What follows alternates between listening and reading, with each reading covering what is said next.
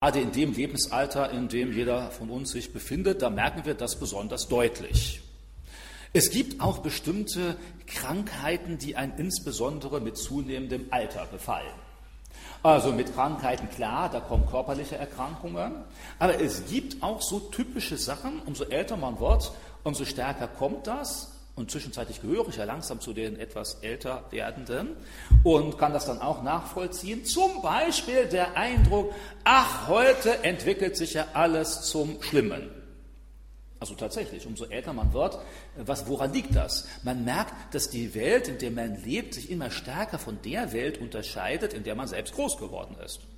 Das kann sich in ganz einfachen Dingen ausdrücken. Man liebt äh, mehr die Lieder, die man schon als Jugendlicher gesungen hat. Einfach weil man sie kennt, weil man emotional mehr damit verbindet. Und dann fällt es schwerer, sich auf neue Situationen einstellen zu können.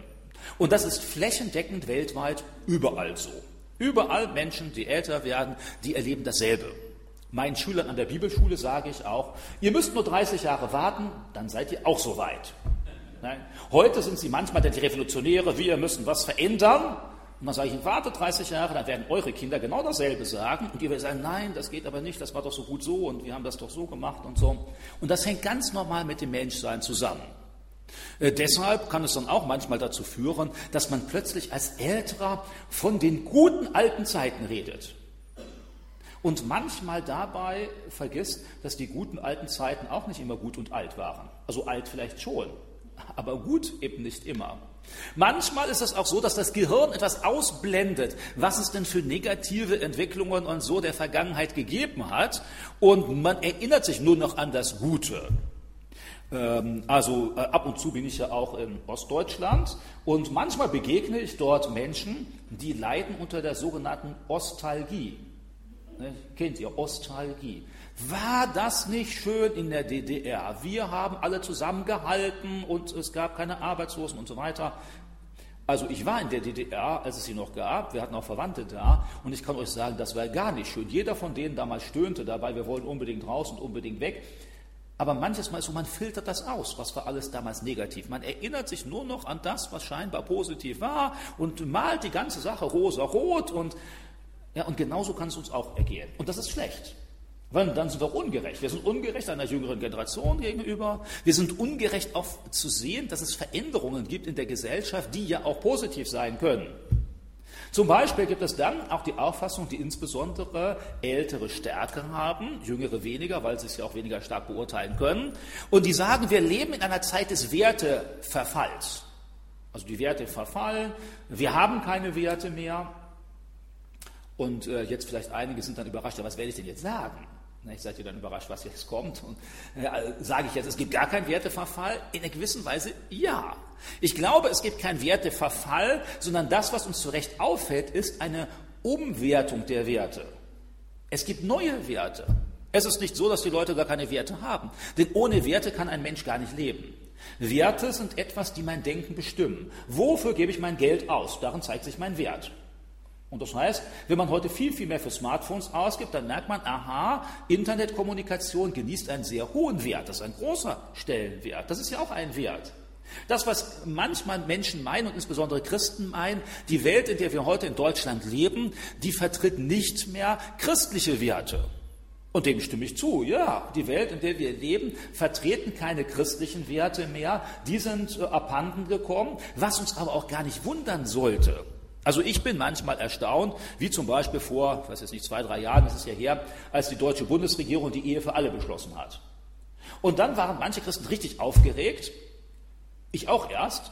Und als ich das zweite Mal nachgedacht habe, habe ich gedacht, also eigentlich kann ich mich gar nicht aufregen. Eigentlich wundere ich mich, dass dieses Gesetz so spät kommt.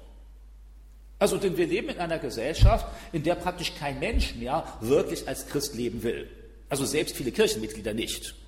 Denn rein statistisch gesehen sind noch so knapp 60 Prozent der Bevölkerung in einer der großen Kirchen. Aber fragst du die Leute, dann glauben sie weder an ein Leben nach dem Tod, noch an Sünde, noch dass Jesus für ihre Sünde gestorben ist. Das ist alles weg. Sondern wenn Christ sein heißt lediglich noch, wir sind für Gerechtigkeit, für Bewahrung der Schöpfung, für Ökologie, für äh, Emanzipation. Dafür steht Kirche.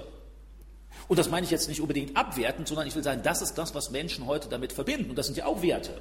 Es ist ja ein Wert, wenn ich dafür kämpfe, dass es eine sexuelle Vielfalt gibt. Dann ist das für mich ein ganz hoher Wert.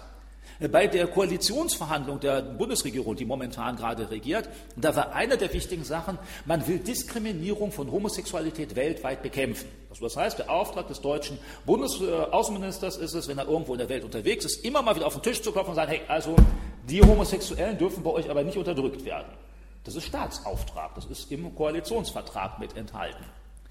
Und das ist doch ein Wert. Hier kämpft man sogar darüber, ist sogar bereit, scheinbar irgendwelche politischen Nachteile in Kauf zu nehmen, wenn man das tut. Das ist ein Wert. Das, was wir dabei nicht verwechseln dürfen, Wert heißt nicht gleich biblischer Wert. Wert heißt nicht gleich christlicher Wert. Atheisten haben Werte, Buddhisten haben Werte, Muslime haben Werte. Es sind nur nicht unbedingt meine Werte als Christ. Und ich glaube, so ist es eher korrekt darzustellen. Nicht, wir leben in einer Zeit eines Werteverfalls, es gäbe keine Werte mehr, weil viele Menschen sich nicht nach den Christlichen richten, sondern es gibt eine Umwertung der Werte. Das, was Christen wichtig war und was in, äh, vor 20, 30, 50 Jahren stärker in der Gesellschaft verankert war, das verändert sich und für die alten Werte werden neue Werte eingeführt, die dann aber manchmal im Gegensatz zu dem stehen, was Jesus gelehrt hat oder was wir von Gott in der Bibel lesen. Und das ist etwas, das sollten wir deutlich zur Kenntnis nehmen. Das sollte man zur Kenntnis nehmen, wenn man älter ist. Das sollte man aber auch zur Kenntnis nehmen, wenn man jünger ist und vielleicht das nur so kennengelernt hat. Zu merken, dass die Werte, die die Gesellschaft uns stark prägt, und zwar jeden Tag prägt, durch Reden von Politikern, durch Gesetze, durch Lehrpläne im Unterricht, dass das, was uns da in Werten vermittelt wird, nicht nur objektive Werte sind, sondern dass es Werte sind, die auf einer weltanschaulichen Grundlage aufbauen, die in weiten Teilen im Gegensatz steht zu den äh, Werten, die uns Gott vermitteln will. Und wir werden manchmal merken, dass die Werte, die Gott uns vermitteln will, scheinen uns plötzlich peinlich oder überholt oder vielleicht einfach als nicht mehr so wichtig und dass andere Werte plötzlich einen viel höheren Stellenwert in unserem Leben genießen. Also wir sind in einer Zeit einer Umwertung der Werte. Es ist eine Gesellschaft, eine nachchristliche Gesellschaft, eine postchristliche Gesellschaft, eine postmoderne Gesellschaft. Im evangelikalen Bereich spricht man heute auch von den Postevangelikalen. Das sind die neuen Evangelikalen, die Evangelikalen, die diese ärgerliche Einengung der Vergangenheit evangelikalen Glaubens überwunden haben. Und sie reden auch noch mit Begeisterung von Gott und Jesus und dem Heiligen Geist, aber das, was sie vermitteln, ist etwas ganz anderes. Wenn du fromm und evangelikal bist, dann musst du nicht mehr die Menschen zur Bekehrung rufen, sondern du musst die Gesellschaft transformieren. So wird das dann beispielsweise ausgedrückt. Und das heißt, indem du nicht mehr in der Gemeinde bist, sondern du bist beim Schützenfest und weil du dein Bier gerecht trinkst und gerecht ausschenkst, deshalb wird die Welt ein Stückchen christlicher. Weil du demonstrierst für einen Schuldenerlass für Griechenland, dann wird die Welt christlicher. Weil du dich einsetzt, dass die Frauen in islamischen Ländern kein Kopftuch mehr tragen müssen, dann wird die Welt christlicher. Und das ist der eigentliche Auftrag. Das sind die postevangelikal. Das sind Leute, die sind in evangelikalen Gemeinden, zitieren auch Bibelverse, aber sagen, wir müssen das überwinden, was es in der Vergangenheit gab. Diese Orientierung nach Geboten, Gesetzen, was weiß ich, was Jesus gesagt hat, das sollst du tun, das sollst du nicht tun, das ist jetzt nicht das entscheidend Wichtige, sondern man nimmt Elemente aus der Umgebung dieser postmodernen Zeit auf, versucht sie auch in der Bibel wiederzufinden und an einigen Stellen scheint das sogar einigermaßen zu klappen und verkündigt dann eben ein neues Evangelium. Ein Evangelium, was sich nicht mehr darauf beschränkt, dass dem Menschen seine Sünden vergeben werden und er dann ins Jenseits kommt, äh, also ohne Sünden, sondern einer, der die wirtschaftlichen und politischen Sünden der Gegenwart vergibt. Eben die Unterdrückung der kapitalistischen Länder gegenüber den Entwicklungsländern zum Beispiel. Oder eben die Unterdrückung der Homosexuellen, für die man sich entschuldigen muss, dass man sie unterdrückt hat. Und äh, das ist eigentlich der Wert, den wir haben. Und hier geht es hoffentlich deutlich darum, es ist ein neuer Wert. Es ist nicht so, dass Werte vollkommen verschwinden, weil Menschen Werte brauchen, um ihr Leben zu regeln, um zu entscheiden, wo sie ihr Geld und ihre Zeit und ihre Energie hinein investieren, das festzusetzen, worauf Menschen hoffen und bauen. Dafür braucht es Werte. Und die Gesellschaft ständig produziert neue Werte. Werte findet man mit, wenn du irgendwelche Werbesendungen im Internet oder im Fernsehen siehst dann merkst du das, was dann vorgestellt wird, da arbeitet man mit Werten. Also was ist gerade der Wert heute zum Beispiel ganz klar? Der Wert, hast du irgendein Gemüse, was du kaufst, der Wert ist, es muss bio sein, möglichst ohne Gentechnologie. Das ist ein Wert. Und das wird ganz stark beworben. Und jetzt will ich nicht sagen, das ist gesund oder ungesund, darum geht es auch gar nicht. Das ist ein Wert an sich und dieser Wert ist nicht mehr diskutabel. Darüber diskutiert man nicht. Deshalb kannst du auch bei einer Kühltheke schreiben Bio und dann kannst du den doppelten Preis verlangen, weil Bio ist ein Wert an sich. Und wenn du es nicht tust, dann solltest du eigentlich ein schlechtes Gewissen haben. Denn du sündigst gegen dich und du sündigst gegen die Umwelt und du sündigst gegen die Tiere und da sollst du ein schlechtes Gewissen haben. Wenn du deinen Kaffee noch nicht Fairtrade kaufst, dann sollst du auch ein schlechtes Gewissen haben.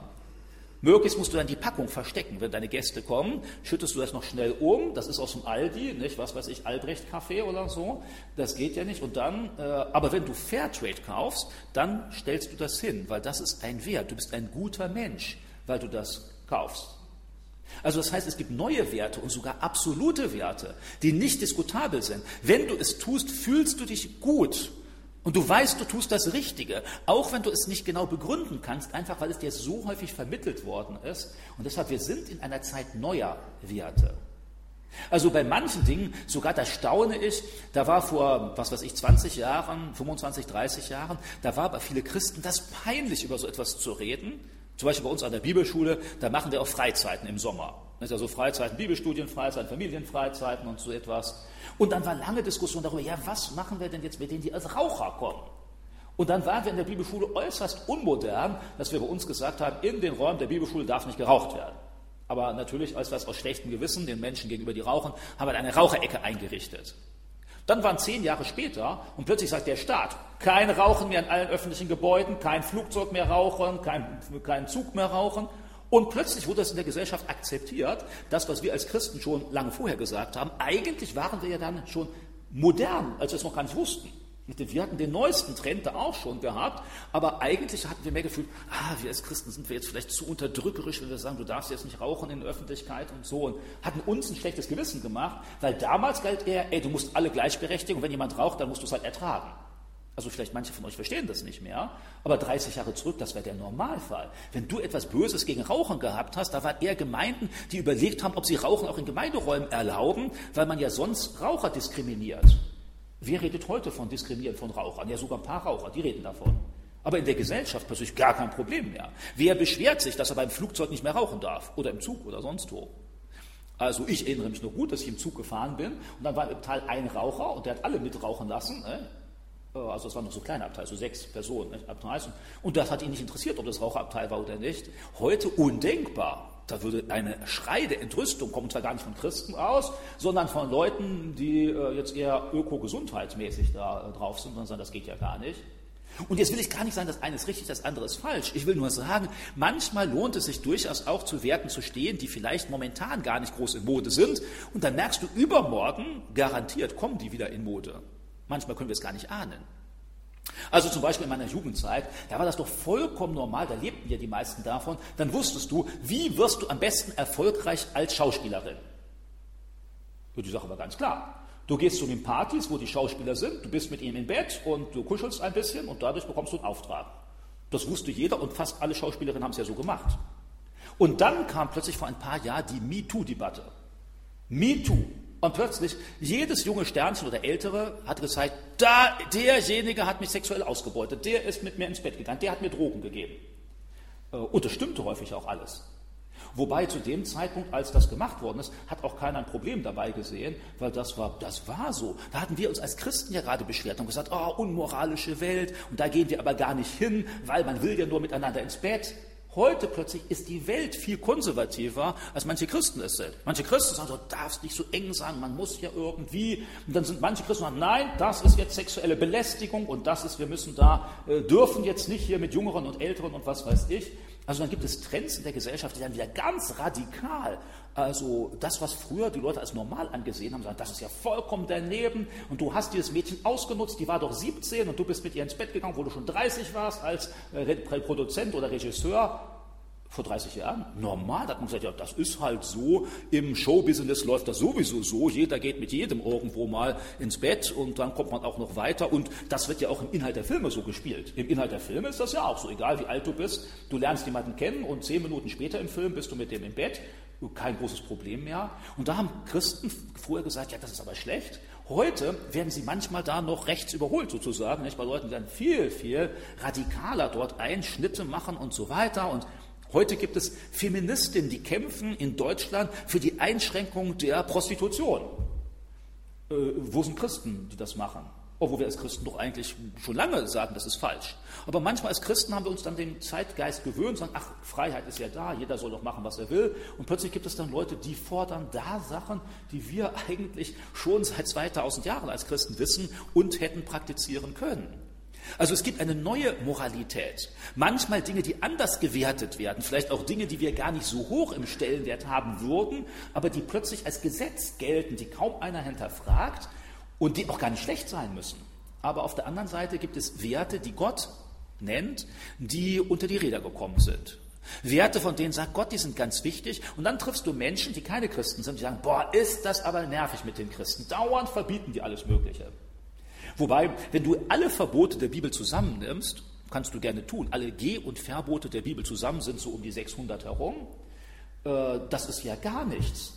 Wenn du mal alles zusammenzählst, was allein der deutsche Staat von dir fordert, du kannst im Internet eingeben, wie viele Gesetze gibt es in Deutschland, also die Geh- und Verbieten. Also kein Mensch weiß es ganz genau. Ich habe es natürlich eingegeben, um euch zu sagen zu können, was dabei rauskam. Also nach meiner Google-Recherche kam daraus, es gibt in Deutschland etwa 100.000 Geh- und Vergebote vom Staat. Die kennt natürlich kein Mensch, selbst kein Jurist. Deshalb ist es fast Glück, wenn du sie nicht täglich überschreitest. Weil wenn du deine Gartenmauer baust, dann wird ganz genau festgelegt, wie weit muss sie vom Straßenrand sein, welche Farben muss sie haben, wie hoch darf sie sein, wie weit darf sie vom Wachbargebäude entfernt sein. Wenn du ein Haus baust, genau wie viele Stockwerke, welche Farbe, welche Dachneigung, wie tief der Keller, alles ist mit Regeln voll. Und da merken wir, das sind eher die Regeln der Bibel, sind ja, das sind ja Peanuts. 600 gegen 100.000. Also das heißt, wenn einer sich beschwert, da sind wir lauer von Regeln, die wir uns unterwerfen müssen, dann demonstriere erst einmal gegen den Staat mit seinen 100.000 Regeln und dann beschwer dich über die Sachen der Bibel. Eigentlich ist die Bibel ziemlich einfach im Vergleich dazu. Und die meisten Dinge der Bibel, wenn wir uns von Gott leiten lassen, dann merken wir sogar noch, die Regeln der Bibel sind noch relativ einsichtig, meine ich jedenfalls. Und sie haben unmittelbar positive Auswirkungen. Was man von staatlichen Regeln nicht immer sagen kann. Bei manchen Regeln, da frage ich mich bis heute, warum die gelten, warum man das so oder so machen muss. Aber gut, dann sage ich manchmal, gut, Gott sagt, ich soll mich dem Staat unterordnen, also bin ich bereit, das zu akzeptieren, wenn ich es denn weiß. Also äh, bei manchen Sachen, da weiß ich es ja vielleicht gar nicht, dass es irgendwelche Gesetze gibt, die jetzt dieses oder jenes einschränken, was ich gerade mache. Also zum Beispiel, wenn ihr in einem Garten irgendwelche Hecken schneidet oder so, dann wisst ihr, in manchen Orten gibt es Baumordnungen. Und wenn deine Hecke einen gewissen Durchmesser hat, darfst du sie erst, da musst du eine Eingabe machen bei der Stadt, ob du den Baum fällen darfst. Wenn du deine Büsche beschneiden darfst, dann musst du auch nachsehen, in bestimmten Monaten ist das erlaubt, in anderen Monaten ist es nicht erlaubt und so weiter und so weiter und so weiter. Also es gibt nichts, was nicht irgendwo mit Regeln äh, festgelegt ist. Also was ich damit sagen will, nicht jetzt euch in die Depression führen, dann, boah, so viele Regeln, sondern mehr zu sagen, hey, wie einfach ist eigentlich die Bibel? Und da beschweren sich manche Leute, es gibt, alles ist verboten in der Bibel. Nein, alles ist ja gar nicht verboten. Ob du heute Morgen ein äh, eine Brötchen mit Käse oder mit Butter isst, ist das verboten oder erlaubt? Sag Gott, mach doch, wie du willst. Ob du deine Haare schneidest oder nicht, mach, wie du willst. Ob du dir ein Haus kaufst oder nicht, mach, wie du willst. Gott regelt ja gar nicht alles, sondern lässt dir ziemlich viel Freiraum. Aber an bestimmten Stellen macht er das. Und die bekanntesten Regeln in der Bibel, äh, die sind ja im 2. Mose 20. Ich lese das gerade mal vor. 2. Mose 20, da geht es ja um die allseits bekannten zehn Gebote. Ich mache es jetzt mal nicht so, dass ich sage, zählt mal auf, ich will ja nicht, dass es peinlich wird, ne? und dann wir nach, du sollst nicht töten, nicht mehr weiter wissen oder so, deshalb ich lese sie euch vor. Ähm, 2. Mose 20. Und Gott redete alle diese Worte und sprach, ich bin der Herr, dein Gott, der dich aus dem Land Ägypten, aus dem Haus der Knechtschaft herausgeführt hat. Du sollst keine anderen Götter haben neben mir. Du sollst äh, dir kein Bildnis noch irgendein Gleichnis machen, weder von dem, was oben im Himmel, noch von dem, was auf der Erde, noch von dem, was in den Wassern oder auf der Erde ist. Bete sie nicht an und diene ihnen nicht. Denn ich, der Herr, dein Gott, bin ein eifersüchtiger Gott, der die Schuld der Väter heimsucht, bei den Kindern bis in das dritte und vierte Glied derer, die mich hassen, der die aber Gnade erweist an vielen Tausenden, die mich lieben und die meine Gebote halten. Du sollst den Namen des Herrn deines Gottes nicht missbrauchen, denn der Herr äh, wird äh, den nicht ungestraft lassen, der seinen Namen missbraucht. Gedenke an den Sabbat und heilige ihn. Sechs Tage sollst du arbeiten und deine Werke tun, aber am siebten Tag, äh, dem Sabbat des Herrn, äh, deines Gottes, da sollst du kein Werk tun. Weder du, noch dein Sohn, noch deine Tochter, noch dein Knecht, noch deine Magd, noch dein Vieh, noch dein Fremdling, der innerhalb deiner Mauern lebt. Denn in sechs Tagen hat der Herr Himmel und Erde gemacht und das Meer und alles, was darin ist, und ruhte am siebten Tag. Darum hat der Herr den Sabbat gesegnet und äh, geheiligt.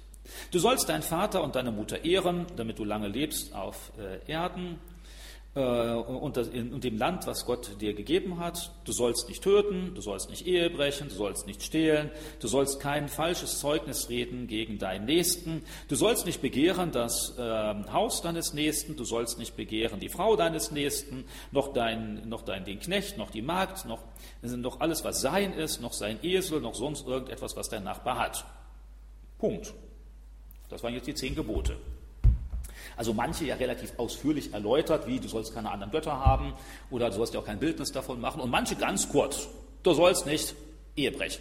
Du sollst nicht morden. Ziemlich eindeutig.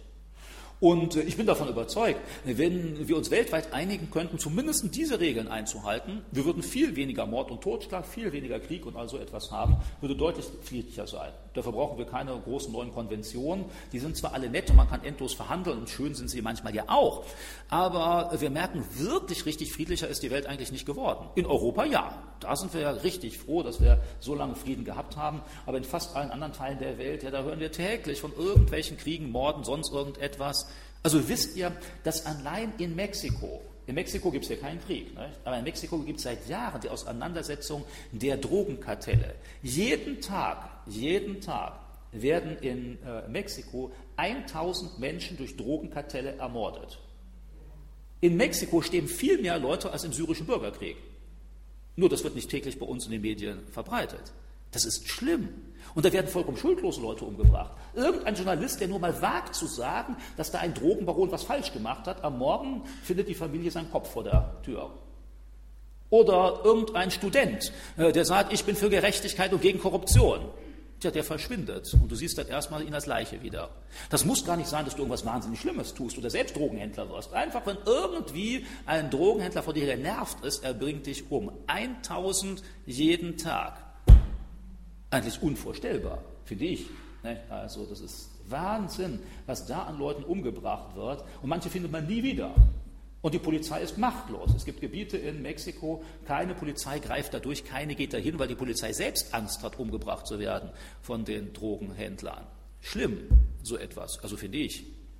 Und äh, da merken wir, es gibt viel Unrecht. Und wenn man sich nach den biblischen Maßstäben halten würde, nur nach diesen zehn, was ja nicht mal wahnsinnig schwer wäre, würde ich sagen, dann würde es all diese Sachen so nicht mehr geben.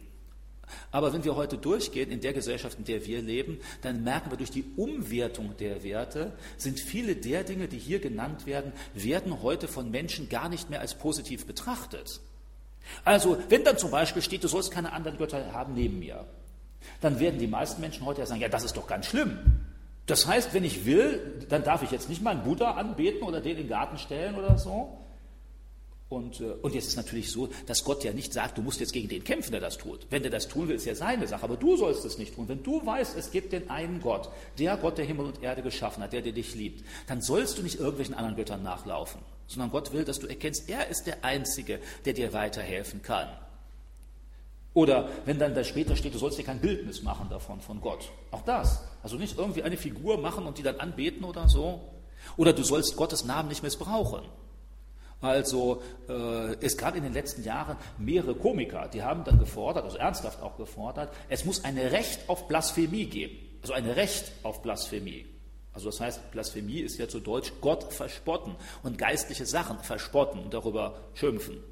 Weil man empfindet, das ist noch etwas, wo man bei Menschen aufregen kann. Also, wenn du jetzt, was weiß ich, da Jesus in den Dreck ziehst und mal richtig über ihn ablässt, das, dann gibt es noch so einen Aufschrei, so ein kleines bisschen zumindest in der Gesellschaft. Wenn du sonst irgendwelche Unsinn sagst, dann regt sich ja keiner mehr auf, weil alles schon irgendwie mal durch ist. Oder wenn du jetzt ein Bordell in der Kirche einrichtest, boah, das ist nochmal etwas, das fordert nochmal raus, das gibt nochmal ein paar Schlagzeilen. Also irgendwie etwas so, ah, so richtig dagegen. Also heute sind wir nicht in einer Gesellschaft, die sagt, versuch mal irgendwo eine, bei einem Richter ein Urteil zu bekommen wegen Blasphemie. Der Richter lacht dich aus. Das gibt es gar nicht. Da kann sich einer vor dir stellen und kann sagen, also irgendwas ganz Schlimmes über Jesus und du sagst das, du nimmst vielleicht mit Tonband auf und du gehst zum Richter, sagst, ey, das ist jetzt Blasphemie. Der wird sagen, das ist gar nicht so wichtig, werden wir gar nicht verfolgen, keine Klage wird angenommen, das ist freie Meinungsäußerung oder sonst irgendwie etwas. Also, das heißt, diese Werte, die da stehen, gelten heute nicht. Die sind nicht in unserer Gesellschaft so präsent. Auch andere Sachen, wie du sollst nicht lügen. Also okay, der Staat fordert, du sollst nicht lügen, insbesondere wenn es um die Steuererklärung geht. Für deinen Alltag ist es dem Staat egal.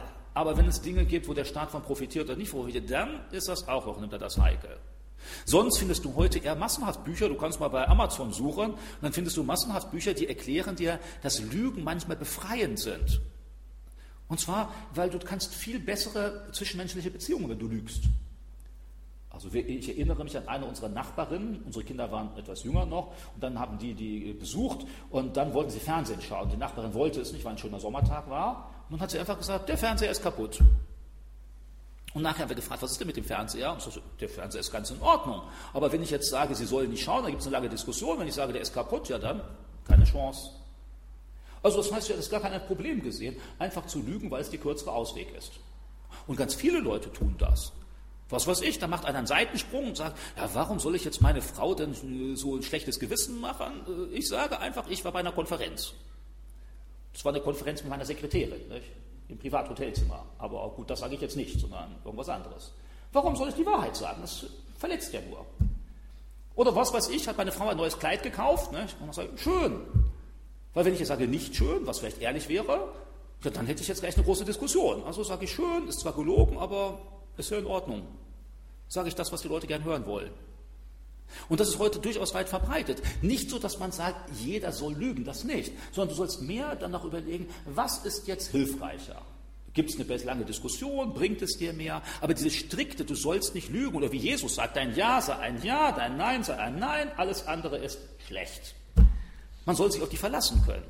Wenn einer mit dir redet, dann sollte er auch wissen, das stimmt, was du sagst. Und nicht erst dreimal überlegen, ist da vielleicht irgendein tieferer Sinn dahinter oder lässt er jetzt was aus oder was weiß ich. Und da merken wir, dass es in unserer Gesellschaft gar nicht mehr so weit verbreitet, dieses äh, Erwarten, da soll jemand die Wahrheit sagen.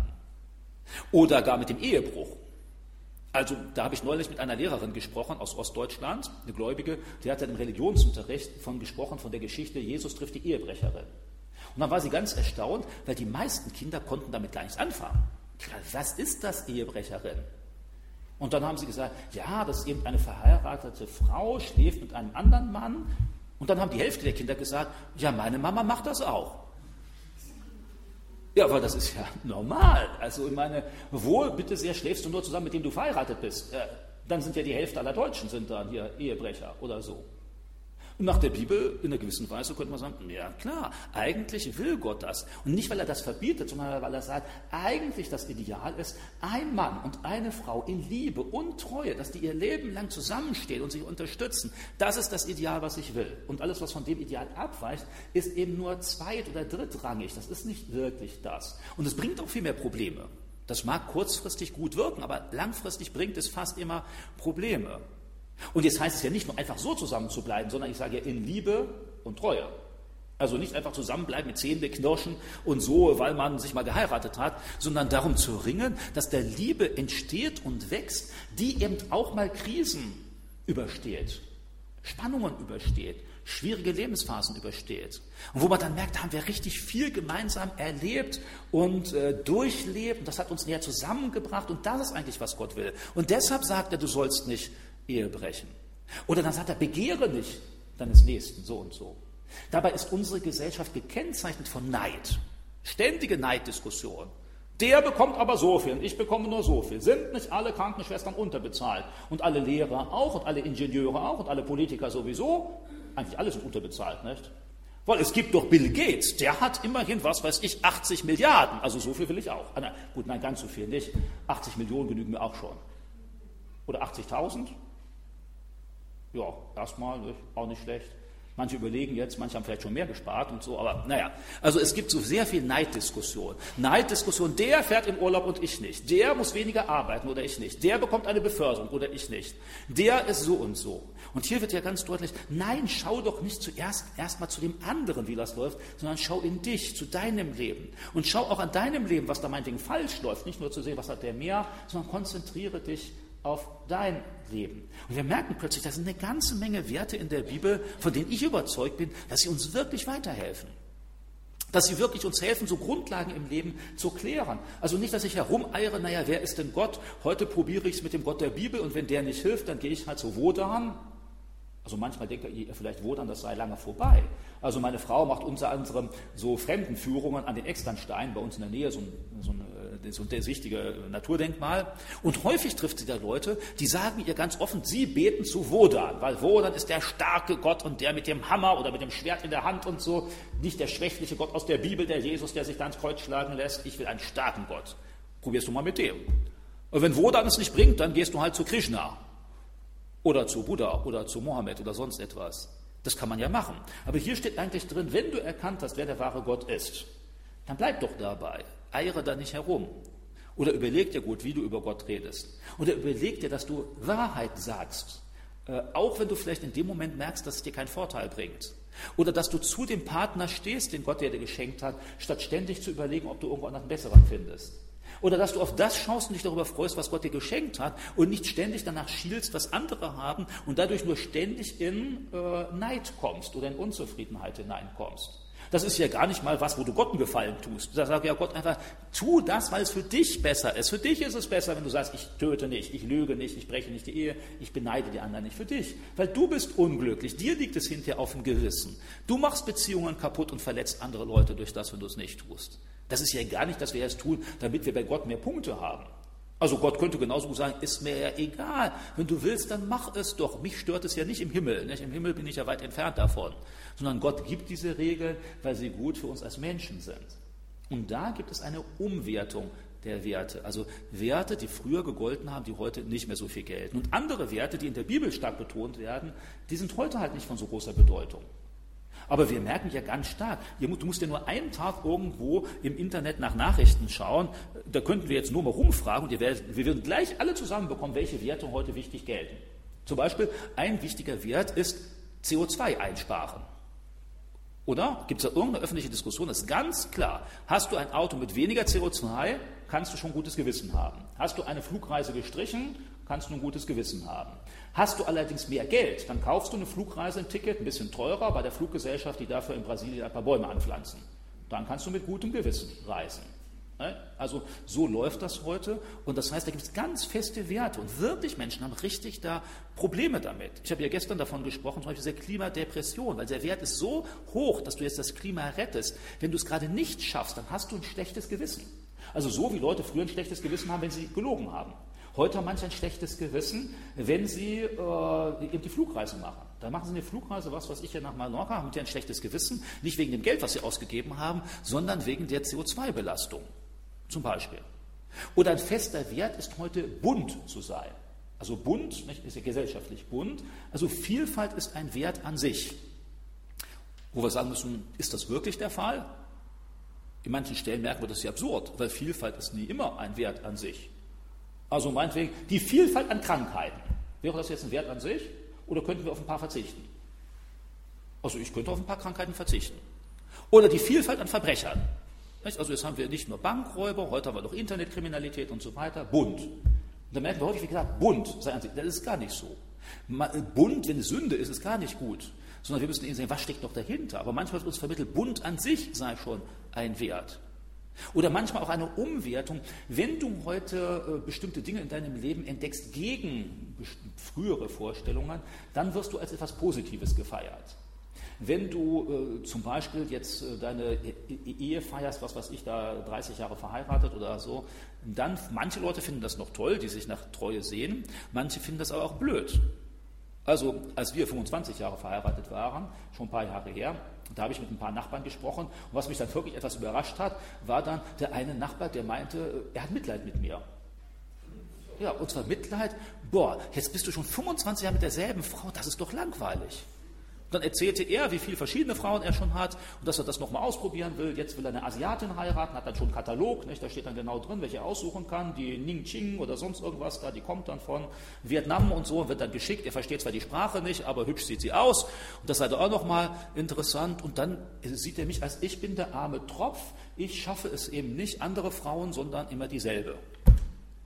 Äh, gut, der hat jetzt natürlich keinen Blick für die Frauen, die er da absolviert hat. Nicht? Das ist dem jetzt egal. Das war ja mehr seine Perspektive. Aber da merken wir, das wird für manche als positiv gesehen. Abwechslung, auch hier bunt zu sein. Dass das hinterher eine ganze Menge Leichen auf dem Weg zurücklässt, das blendet man gerne aus. Und deshalb, äh, ich würde dazu raten, dazu ermutigen, haltet an Maßstäben fest, die Gott uns gegeben hat, denn die sind ein paar tausend Jahre erprobt. Bei den neuen Werten, die wir haben, da müssen wir erstmal noch abwarten, was da am Ende bei rauskommt. Und ich schätze, dass die sich nicht so dauerhaft halten werden. Das heißt lange nicht, dass alles, was an neuen Werten ist, schlecht sein muss. Klar kann es auch mal gut sein, ein bisschen auf gesunde Ernährung zu achten oder so etwas. Das ist ja durchaus eine gute Sache. Das wollen wir ja nicht als Christen über Bord werfen. Nur das Wesentliche, worauf dein Leben aufbaut, wird das nicht sein. Dein Leben wird nicht mit dem Bio-Müsli glücklicher. Also vielleicht gesünder. Deshalb kann es ja auch gut sein, das zu machen. Es kann auch gut sein, ein bisschen Sport zu machen um körperliche Fitness. Ich merke das manchmal, wenn ich den ganzen Tag im Büro bin und äh, ich mache das so, so einmal in der Woche mit meiner Frau gehen wir dann schwimmen und dann merke ich, oh, nach dem Schwimmen so sportlich ein bisschen oder im Sommer dann auch mal eine Wanderung zu machen. Das tut mir gut. Das ist aber nicht mein Lebensinhalt. Das rettet auch nicht unsere Ehe. Aber die Werte, die Gott vermittelt und die Maßstäbe, die tragen dazu bei, dass meine Ehe gerettet wird und dass sie gut läuft. Also deshalb für mich gibt es eine Priorität der Werte. Und da stehen die Werte, die Gott gibt, ganz oben, weil ich merke, die sind verlässlich, die kommen von dem, der den Menschen konstruiert hat, der am besten weiß, was für den Menschen dran ist. Und darunter kommen auch andere Werte, die auch eine Rolle spielen, aber die sind dem untergeordnet. Da die meisten Menschen heute den Blick auf Gott verloren haben, sind die Werte da oben alle weg. Und stattdessen gibt es eben zweit- und drittrangige Werte, die auch eine Rolle spielen, aber eben nicht so entscheidend sind. Und da würde ich sagen, vertraut Gott, der hat mehr Ahnung als wir und mehr Ahnung als der Trend der Zeit, der heute gerade in Deutschland ist. Der wird morgen auch wieder anders sein und übermorgen wieder anders sein. Und wenn ihr alt werdet, dann werdet ihr euch genauso beschweren, sagen, oh, warum sind die Leute heute so ganz anders, als, als ich jung war? Denn das war schon immer so, seitdem es Menschen gibt, und das wird immer so sein. Aber dann achtet darauf, haltet euch an den Werten fest, die von Gottes Seite aus da sind und die schon immer gegolten haben. Ich bete an der Stelle gerne noch mit euch. Wer will, kann gerne dazu aufstehen. Vater im Himmel, vielen Dank dafür, dass du uns nicht nur einfach geschaffen und uns selbst überlassen hast, sondern dass du uns Maßstäbe und Werte an die Hand gegeben hast, die uns eine Hilfe sein können. Hilf du uns, die zu erkennen, auch zu merken, dass sie uns gut tun, weil sie auf unsere Lebensumwelt ausgerichtet sind und sich bewährt haben. Und hilf du uns auch zu erkennen, wenn Werte, die uns vermittelt werden sollen, ohne dich, wenn sie falsch sind, hilft uns aber auch die neuen Werte, wenn sie da sind, die gut sind, zu akzeptieren und auch zu leben. Hilft uns zu unterscheiden zwischen irgendwelchen Modevorstellungen zu leben und den Dingen, die wirklich auf Dauer gültig sind und die haltbar sind und die uns auch wirklich weiterbringen. Und gibt uns dann die Kraft, äh, die wir alleine ja nicht haben, diese Werte, die du uns vermittelt hast, dann auch auszuleben, sodass wir dann erfahren können, wie ein erfülltes, äh, nach dir ausgerichtetes Leben funktioniert. Amen.